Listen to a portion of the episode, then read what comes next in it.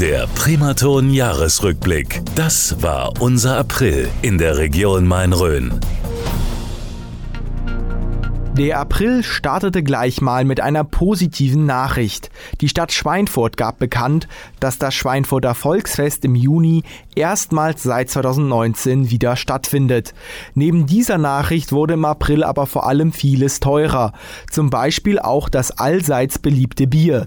Das bestätigte uns auch Markus Raupach, Biersommelier aus Bamberg. Hat einfach eine Folge, wo die Dinge aufeinander aufbauen. Also erstmal gibt es die direkte Folge, dass natürlich das Thema Energiekosten in der Brauerei eine große Rolle spielt. Also Bier muss transportiert werden, es muss erhitzt werden. Also all die Dinge, die eben im Prozess in der Brauerei eine Rolle spielen, werden teurer.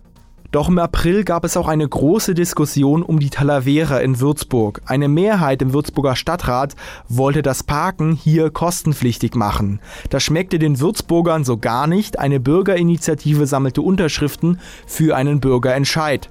Zu diesem kam es dann auch. Mit einer deutlichen Mehrheit von 76 Prozent blieb die Talavera auch weiterhin kostenlos. Wir bleiben in Würzburg, denn da startete am 22. April der Prozess im Falle des Messerangriffes von Würzburg.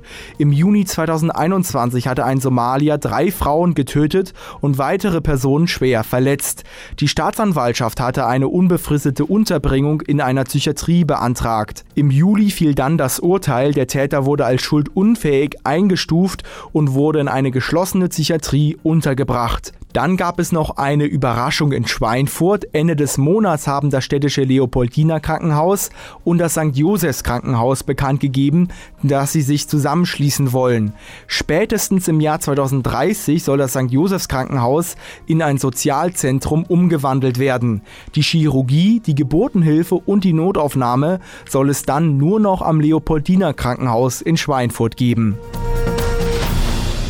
Der Primaton Jahresrückblick. Das ist in der Region Main-Rhön passiert.